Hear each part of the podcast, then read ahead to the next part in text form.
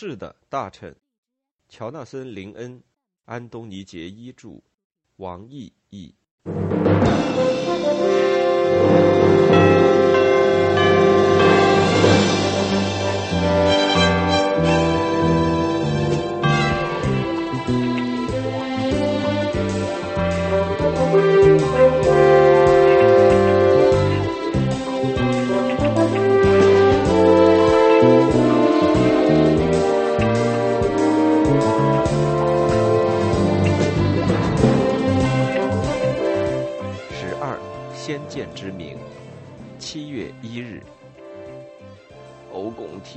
让人不可容忍的难以应付。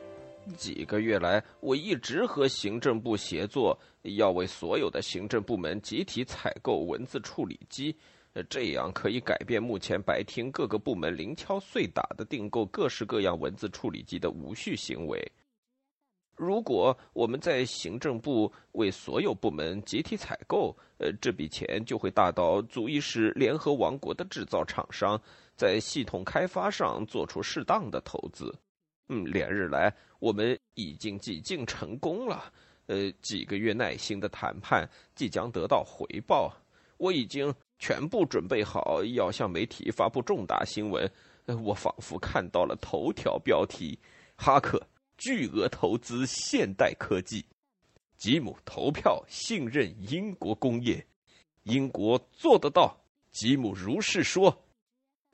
然后今天上午，我们从倒霉的布鲁塞尔接到倒霉的欧共体的倒霉指令，呃，说是所有欧共体成员国必须遵循某些繁琐的欧洲文字处理标准。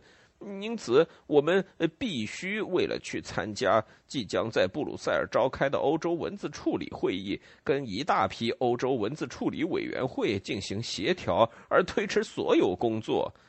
我召集了一次会议讨论这整件事儿，我详细介绍了目前的整个情况，而汉弗莱爵士和伯纳德只是坐在那里，每隔一会儿说一声“是的，大臣”，呃，的确如此，大臣。毫无用处。到最后，我都听烦了我自己的声音。我要求汉弗莱给讨论做出点贡献。呃，他叹了口气。好吧，大臣。呃，我恐怕这是我们硬要假装欧洲人而受到了惩罚吧。相信我，我充分理解您对欧洲的敌意。正如经常发生的那样，汉弗莱完全不得要领。我试图再做解释。呃，汉弗莱，我缓慢而且耐心地说：“我不像你，我是亲欧洲的。呃，我只是反布鲁塞尔。呃，你看起来倒像是反欧洲但亲布鲁塞尔的。”呃，他回避这个问题，假装对欧共体没什么意见，口是心非的小人。大臣，我既不亲也不反任何人。我仅仅是个让大臣们的考虑结果，呃，可以倒进来的谦卑的容器。不过，肯定可以讨论的是，考虑到整个欧洲理想之荒谬，布鲁塞尔实际上是在知其不可变而强为之变，呃，知其不可为而强为之。我告诉汉弗莱，他是在信口开河。呃，虽然我不想让自己听上去太浮夸。但欧洲理想是我们克服狭隘民族私利的最大希望。他告诉我，这话听上去并不浮夸，只是不正确。于是我再次向那个谦卑的容器解释：欧洲是一个为共同目标而联合起来的民族共同体。呃，他轻声暗笑。于是我问：能否让伯纳德和我分享一下他的乐趣？他嘲笑共同体是联合一致的想法。客观的看看吧，他说，这场游戏玩的就是国家利益，而且历来如此。我不同意。呃，我提醒他，我们加入欧共体就是为了加强自由国家之间的国际兄弟情谊。呃，汉弗莱又偷笑，这是真让人不安呢。呃，接着他开始告诉我他的理解，就更让人不安了。我们加入，他说，是为了离间法国和德国，从而压制法国。法国人加入是为了在商业竞争中保护他们效率低下的农民，德国人加入是为了洗刷他们种族灭绝的罪行，并申请重新加入人类的行列。我对汉弗来说：“我为他这种骇人听闻的玩世不恭深感震惊。”我其实没法跟他争论，因为我感觉到虽然有点不自在，但他的话中确实有真实性存在。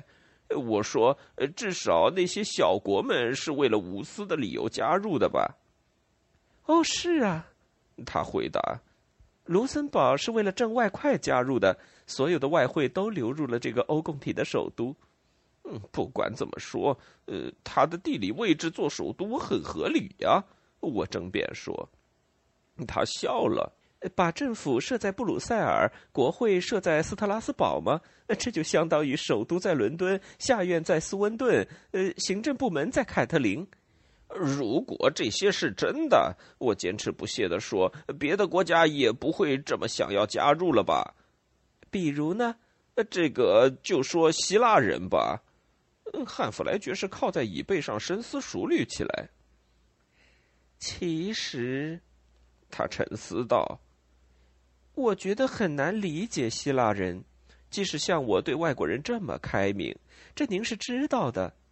他丝毫没有自知之明，真让我目瞪口呆。但是希腊人想从中得到什么呢？一座橄榄山，呃，一个松香葡萄酒壶。”他看着我的脸，又歉意的补充说：“哦，对不起。”我想您有一些最好的朋友是希腊人吧？我实在听不下去这种玩世不恭的废话了。我试图扩大讨论范围，呃，看看共同体的真正问题。嗯，布鲁塞尔的问题，我开始了，不在于国际主义，而是太多的官僚主义。我还没往下说，汉弗莱又一次打断了我。但是，难道您看不出来？他坚持说。官僚主义就是国际主义的结果吗？不然的话，为什么一名英国专员直接有个法国署长在他下头，一个意大利主任要向法国人汇报工作，这样一路下去呢？我不得不同意了。呃，我同意。我说，这是巴别塔呀。他说道。我又一次不得不同意。我同意。我说。事实上，这个甚至更糟糕。呃，这就像联合国。他补充了一下。呃，我除了第三次同意，无话可说。我同意，我同意。我说，我们两人都止住了话头，面面相觑。我们讨论到哪儿了？我们做了什么决定吗？呃呃，接下来干什么呢？伯纳德试图出来帮忙解决问题。呃，那么或许。如果我可以插句话，或许你们事实上意见是一致的。啊，不，我们不一致。呃，我们起身说道：“呃，这一点是一定的。呃，布鲁塞尔是一团糟。”我说：“呃，继续探讨我关于官僚主义如何破坏国家之间关系的主题。”我提醒汉弗莱说：“呃，据说典型的共同市场官员要具备意大利人的组织能力，嗯，德国人的灵活性和法国人的谦逊。”呃，他在这所有之上，还得加上比利时人的想象力、荷兰人的慷慨以及爱尔兰人的智慧。最后，出于善意的考虑，呃，他还得有安东尼·韦奇伍德·贝恩先生的呃欧洲精神。那么现在，我总结说，嗯，他们都在试图搞砸我们出色的文字处理计划。呃，这个计划完全符合英国的利益，呃，和和我的利益。哦，当然，这两个。汉弗莱补充道：“呃，是一回事。”我瞪着他，并询问他是否有意讥讽我。他否认，我则接受了他的否认。尽管有些怀疑，并继续探索我关于布鲁塞尔问题出在哪儿的理论。布鲁塞尔的官僚如此无可救药的原因，并不在于管理一个国际组织的困难，而是因为，呃，这是一份肥缺。一份什么？伯纳德问：“一份肥缺。”我重复：“呃，对我的话题越来越起劲了。他们全都以红酒和鱼子酱为食。每个办公室里都放着成箱的好酒，有空调的奔驰汽车、私人飞机。这些官僚个个都把他们的长嘴拱进了食槽，大多数人连前蹄也都伸进去了。呃，汉弗莱一如既往的窜起来为官僚们辩护：“是我不敢苟同，大臣。”他以责备的口吻说。布鲁塞尔满是辛勤工作的公务员，他们不得不忍受大量精疲力竭的旅行和单调乏味的接待。哼，极其单调。我自己心里暗想，干掉了那么多熏鲑鱼，还灌下那么多香槟酒，能不单调吗？而且，不管怎么说，大臣汉弗莱继续道：“您怪错人了。”他在说些什么呢？我摸不着头脑。我了解到，他往下说。是您的一位内阁同僚把您大宗购买文字处理机的计划预先通知了布鲁塞尔，所以这道指令才来得这么快。难怪我摸不着头脑，原来他又回到我们的话题上来了。跟他说话还真是让人莫名其妙呢。而且事情就是这样，是是这样吗？又被出卖了，被一名内阁同僚，还能有谁呢？编者注。不用悬赏就能猜出是谁，巴佐尔科比特，该死的巴佐尔科比特！我一想起巴佐尔科比特，就真的对犹大伊斯卡里沃都有好感了。巴佐尔科比特是另一个高个子、出身显贵、口齿不清、爱瞪眼睛的政治家，常常在嘴里叼着烟斗，以使别人觉得他可靠。编者注：呃，科比特？我问，虽然我已经知道了。汉弗莱微微颔首，表明的确是这位贸易与工业国务大臣狠踹了我们一脚。我压不住火了，他是个背信弃义、毫无忠心、傲慢无礼、顽固不化、爱出风头的小人。汉弗莱凝视着我，一言不发。我误解了他的态度。呃，要是这听上去太粗俗的话，我道歉，汉弗莱。我补充了一句：“哦，正相反，大臣。”汉弗莱回答道。跟他常任秘书说的话比起来，这些评价简直是宽宏大量了。我不明白科比特为什么对我做这种事。好吧，呃，时间会说明一切的，毫无疑问。七月二日，我不用等很久就得到了答案。今天的《旗帜报》刊登了事关重大而且充满隐忧的消息。内阁改组，本报政治记者。传言本届会议结束之前，首相将宣布重要的内阁变动。传言巴佐尔科比特将会，又是巴佐尔科比特。每次那个人出现在任何靠近我的地方，我都会感到如芒在背。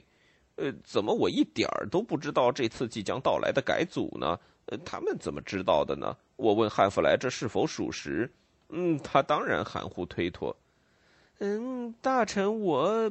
不过是一名卑微的文官，呃，我又进不去像那个大臣和新闻记者这样显赫的圈子。我坚持不懈的问：“呃，这个传言属实吗？”“呃是的。”哦，一个直接的答案，我有点吃惊。呃，你怎么知道的？我问。呃，既然你进不去这样显赫的圈子，啊，我是说，他解释道，是有这样的传闻。我又担心又紧张，现在还是一次改组啊！呃，这里面充满了各种可能性。我进驻行政部时，就计划的所有事情几乎都还没有开始呢。我开始向汉弗莱解释这一点，他指出我在改组中大概不会被动到。我想他的意思是要我放心，不过也可能他是要告诉我我的事业没有进展，呃，原本应该有进展的。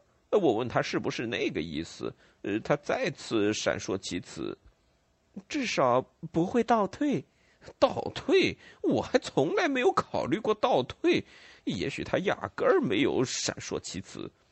你瞧，我壮着胆子小心翼翼的问，呃，告诉我，我是说，呃，我干的挺好，不是吗？哦，是的，的确，大臣。他圆滑的回答：“您干的挺好。”他的话无可挑剔，呃，其实是我的话，呃，真的，呃，但他说这话的口气似乎不那么确定。于是我转向伯纳德，呃，更加笃定的说：“我们干的挺好，不是吗，伯纳德？是的，大臣。嗯，就这样吧。呃，看上去没什么其他鼓励的话要说了。我觉得我只能自我辩护了。天晓得为什么？我说，呃，我的意思是，也许，呃，我不是政府中成就突出的人，呃，但我不是失败者。呃，我我是吗？不，大臣。伯纳德说，呃，有点出于责任感才这么说的。我觉得，我等着。呃，如果我是在要人赞美的话，我就下地狱。呃，终于伯纳德说话了。嗯，您干的挺好。嗯，但他真的是这个意思吗？呃，如果是，他是什么意思呢？我仿佛满肚子的话，不吐不快。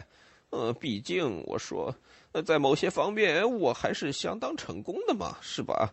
呃，如果马丁去了财政部，呃，我就有那么点儿可能，嗯，去外交部。我停顿一下，没有人说话。过了似乎好长一段时间，汉弗莱才说话，这次明显带着怀疑的态度。也许有可能吧。你听上去不那么肯定，我埋怨他。值得赞扬的是，他奋起为自己辩护。我我是不肯定，大臣。他回答直视我的双眼，我慌了。呃，我为什么不？你你你听说了些什么吗？他和平时一样泰然自若。什么都没有，大臣。我向您保证，所以我才不肯定。我捡起那张让人反感的报纸，又瞪了他一眼，然后扔在地板上。那，呃，我一肚子委屈的问：“呃，怎么《旗帜报》的鲍勃·卡佛对这次改组了如指掌，而我们却一无所知呢？”也许汉弗莱琢磨着，他有个首相的耳朵，这是明摆着的。呃，我只能附和：“是的。”我说：“呃，人人都知道他被首相揣在兜里。”伯纳德兴奋起来了。哈，这么说，呃，首相肯定得有一个巨大的耳朵。我又恶狠狠的瞪了他一眼。我决定不再担心这事儿了，也不再提这事儿了。担心，呃，毫无意义。反正也没什么可担心的。呃，不过，嗯，于是，呃，我简短的谈了一下布鲁塞尔的文字处理会议。呃，汉弗莱希望我们去参加，呃，但有可能会在内阁改组之前。我问汉弗莱知不知道改组什么时候进行？毕竟这还是会相当大的影响到我可能要做的计划。汉弗莱的回答跟平常一样，帮不上忙。呃，都是些这样的话。我并不知道首相筹划改组之事的内情。呃，即使确有改组之事，呃，我也无从知道任何预定的日期。即使确有一个预定的日期，所以我认为。您必须在假定没有改组这件事的情况下继续工作，并据此为自己或者为您的继任做出安排。如果您的确会有一位继任的话，当然您不会有的。我决定谢绝这个邀请了，以防万一。我以前见过这种事儿。呃，这会儿不是傻乎乎的出国公费旅游的时候，你前脚离开这个位子，呃，后脚就再也回不来了。伯纳德·武利爵士与编者谈话时的回忆。那次相当紧张的讨论，我记得很清楚。呃，哈克对我们说了不下六七次，他不会担心改组的事情，为这事儿担心毫无意义，这事儿就不再提了。然后他就啃起了指甲。呃，他要离开办公室去下院的时候，我劝他不要太想着改组的事儿，他极为愤慨。我没有太想着这件事儿，他说。我已经不再想了。然后他要走的时候又停下，呃，转过身对我说：“呃，伯纳德，呃，六点钟我们在改组院啊，不不，洗牌院啊，不不，下院再见。”在之后的一周，汉弗莱爵士和阿诺德罗宾逊爵士在文学俱乐部见了一次面。晚些时候，伯纳德·伍利也加入了他们。汉弗莱写了一份备忘录，我们在瓦尔塞姆斯托的行政部人事档案中找到了。编者注：与阿诺德见了一次面，他声称不能告诉我任何有关即将进行改组的详情。他说他只不过是一名内阁秘书，不是《新奇之报》的政治编辑。不过，他透露布鲁塞尔问起过哈克有没有可能担任下一任专员，似乎只要他想要这个位子就是他的了，一个好欧洲人之类的。波乌加入进来一起喝咖啡，阿诺德问他来个新大臣觉得如何？让我大吃一惊的是，波乌居然说他会感到遗憾。当然，私人秘书通常对他们的大臣怀有某种忠心，但是这种感觉必须受到严格的控制。在阿诺德爵士面前承认这种感情，对博物的事业没有好处。接着，他错上加错，说我们都会怀念哈克，因为他开始拿得起工作了。我立刻把他打发回家。后来，我就改组这个问题，私下里向他解释了下列要点。我要他保证会记住：一，大臣们拿得起工作是个祸害，这是因为 a 他们会有主张，b 他们开始了解真相，c 他们会问你有没有完成六个月之前的指示，d 如果你告诉他们某件事情办不到，他们就会翻出你以前写的这事儿好办的请示报告。二。大臣们离开后，我们可以把往事一笔勾销，在一个新人身上重新来过。三，首相们喜欢改组，让每个人都觉得措手不及。四，害怕改组的人只有大臣们。博物表示，如果大臣们固定不变，而常任秘书们轮流换班才有趣。我想他这么说只是想气一气我。他必须意识到，这样安排会直击这套体制的要害，而正是这套体制使英国能有了今天。为了安全起见，我命令他记住以下三点：一、权力与持久性同进退；二、不持久就意味着没能力；三、轮换就意味着阉割。说到这些，我想或许伯纳德不久应该换个新职位了。次日，汉弗莱爵士从阿诺德爵士那里收到一张写有一条关键信息的便条。编者注：亲爱的汉弗莱，不要太早开香槟。如果哈克去了布鲁塞尔，我遗憾的讲，你迎来的很可能是巴佐尔科比特。永远你的，啊，七月八日。哈克自然对上述信息一无所知。他的日记继续下去。编者注。